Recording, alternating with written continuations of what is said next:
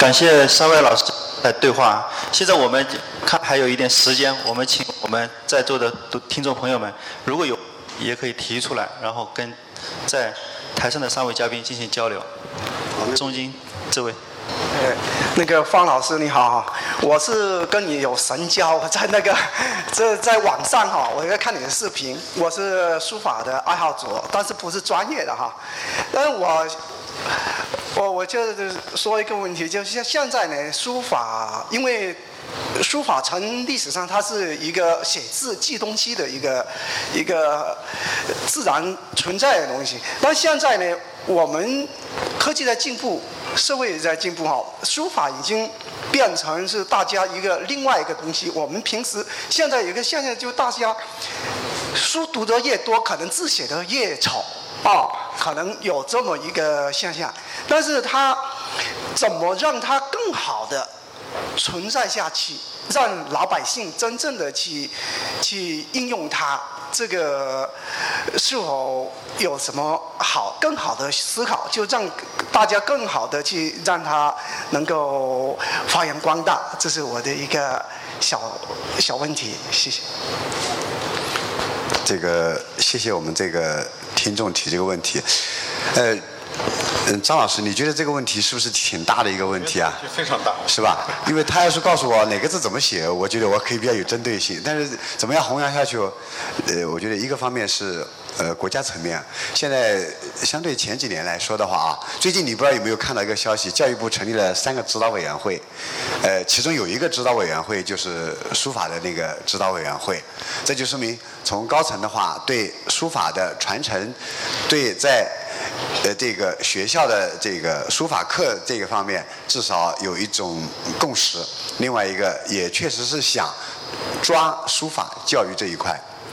我觉得这肯定是个好，对于书法本身的推动来说，传承来说，我觉得肯定是一件有益的事。啊，在在这在我看来啊，那么至于你刚才说的读的书越多，字写的越丑啊，这个问题我还没有思考过嘞。嗯，其实读的书不多，字写的丑的也是存在的，真的是这样啊。这个跟读书多少跟字写的丑这个怎么说呢？不成不成正比吧？我觉得。那么，我觉得如果要是想再恢复一下，恢复到以前。让每一个读书人都拿毛笔去写书法，我想了一想，好像可能性也比较小。谢老师，你觉得是不是啊？也比较小，我觉得也是比较小。我们尽可能的，我的想法是让更多的人爱上书法，因为我最近这些年的工作就是希望能够让更多的人喜欢书法。那喜欢的人多了吧？那我想百分比提高了吧？那么更多的人喜欢了。传承它的人就更多了。那至于说，要是把书法爱好者怎么样子去跟自己的生活融合在一起呢？我的一个观点就是，每天都要拿起毛笔来写一写，不仅是去写书法作品，也跟自己的生活融合在一起。举一个最简单的例子，比如说我今天跟谢先生、跟张教授我们在一起有了这一场关于节奏之美的一场小小的小联欢。那么我可能今天晚上回去，或者明天早上起来，我就要把这件事情记流水账一样记下来了。而这个是难不难呢？这个是不难，是我们每一个书法爱好者都可以每一天把自己的事记下来，这样我们就尽量的把。日常生活跟这个书法毛笔融合在一起了。如果你能坚持下来的时候，你觉得毛笔就是你要表达自己的这种工具，那跟传统的这种日常书写跟书法的融合越来越靠近了。这是我的一点理解，好吧？啊，谢谢，谢谢啊。我我我正好接着这个方老师的问题，我想对谢老师提个问题，就是你看我是一个古琴爱好者哈，但是他刚才提的问题啊，确实让我产生了你刚才的回答，确实让我产生了一个问题。你看我们这个书法每天都要用笔嘛，我记流水账我都可以记一笔是吧？可是这个古琴啊，怎么样能够更好的跟我们的日常生活结合起来？古琴其实声音啊，你看我们每天都会接触到声音，在琴上的声音，如果我们是一个习琴的人，那一样像方老师说的，你肯定每天都得弹弹琴。那假如说我们只是目只是一个爱好者，那我们可以听听录音，啊，然后，呃，如果你想更深入一步的话，你肯定得要付诸实践。我们经常说闻思修，那你听到的。那是听到的好的，你你感受到了，然后思你你有辨识能力，你会觉得这个很好，但是你没有到实修的阶段，一定要到修的阶段，你才是呃获得的才是你自己真正的你自己的东西，要不然别人的再好那也是别人的，就是最终还是要自己去亲自去体验去弹奏，这个才是真正有用的东西，呃，那至于说融入在当下的生活当中。这是一定要的。我们说古琴，它有历代传曲有几千首，但实际上我们在弹的是几百首。还有就是，我们说古琴不只能弹古曲，古曲在古代的时候其实也是当代曲。那我们现在人当然也可以弹我们当代的曲目，比如说方老师刚刚说到的，那今天晚上我可能回去也即兴弹一曲，记录一下我们今天的对话。哈哈哈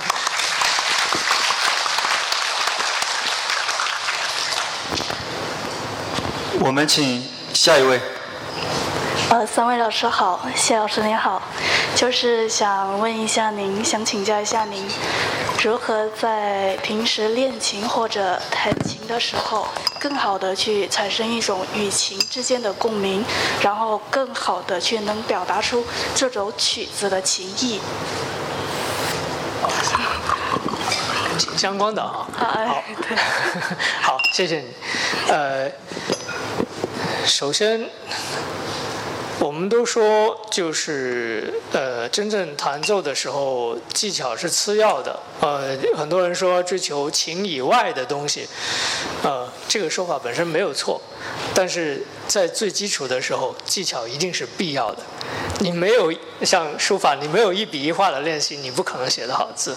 那古琴，你没有一勾一勾一挑的这个最基础的指法练习，你不可能弹成一首好的曲目出来，这是必然的。所以基础的技巧这是必须要有的。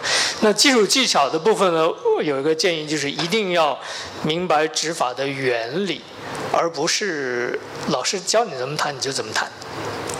呃，就是要知其然，知其所以然。我们现在推广的所有的教学法都是一定是这样，就是你明你要明白这个指法下去它的原理是什么。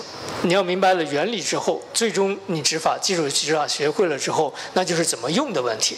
怎么用的问题的话，那就是因人而异了。你就可以有自己的理解融入进去了，是这样的。哎，这个是呃我在习琴当中的感受是这样的。嗯，至于说你要说呃怎么样去提升的话，那一个是多听多看，还有就是多弹。好，谢谢。谢谢，我们。再请一位吧。呃，三位老师好。呃，今天非常荣幸能听三位老师的一个演讲跟对话。就是我自己也是传统文化的爱好者，然后我自己也学书法，我就感觉就是学书法呢更容易融入我们的生活。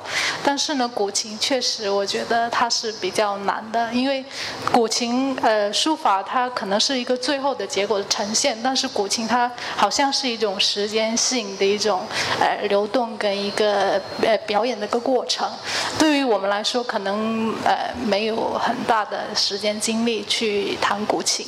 然后想问，就如果我们就是有意识想要去亲近古琴、去听琴的话，有哪一些就是说呃可以推荐我们去听的一些呃，比如说古琴曲啊，或者一些书籍啊，可以让我们去学习的？谢谢。好，谢谢。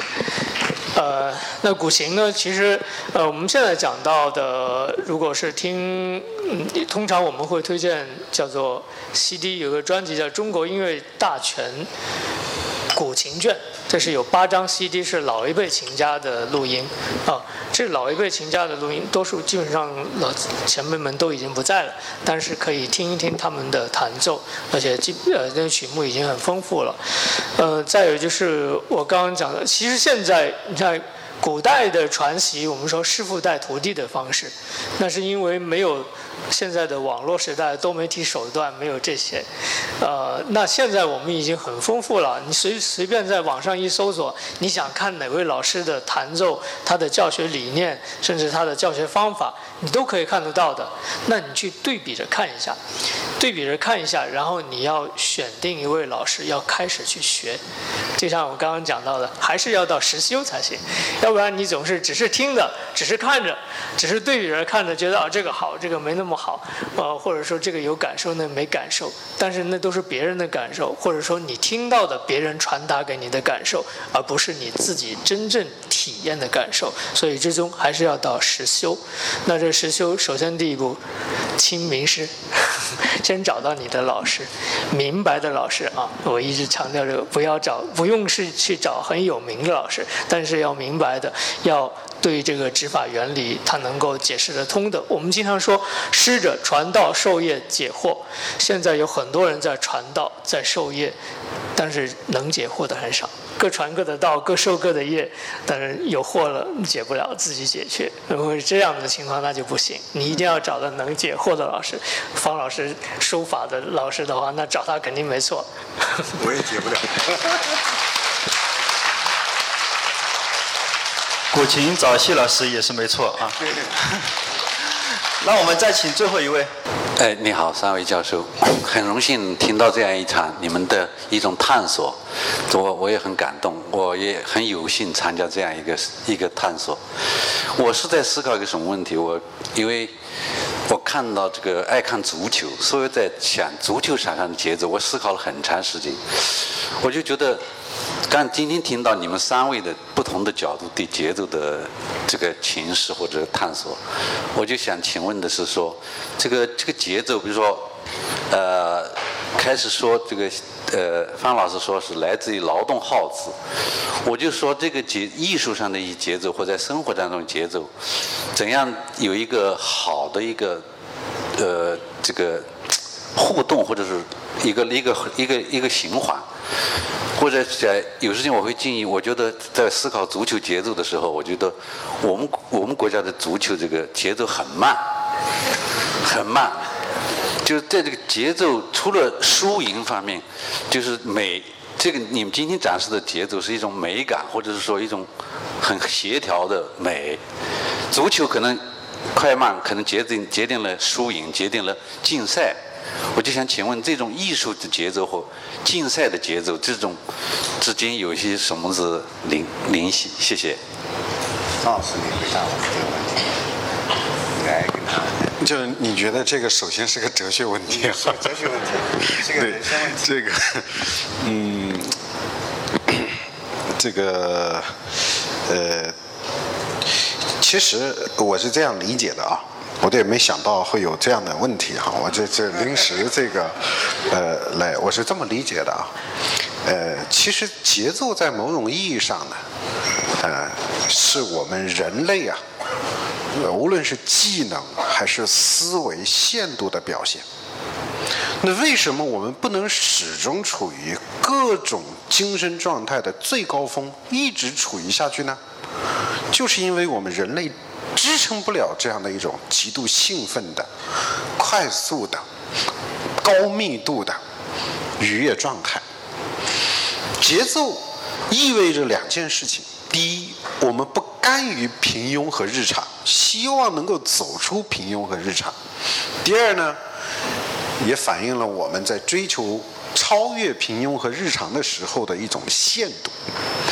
所以，在这个意义上来讲呢，无论是开公司的节奏、做学问的节奏、写文章的节奏、书法的节奏、操琴的节奏。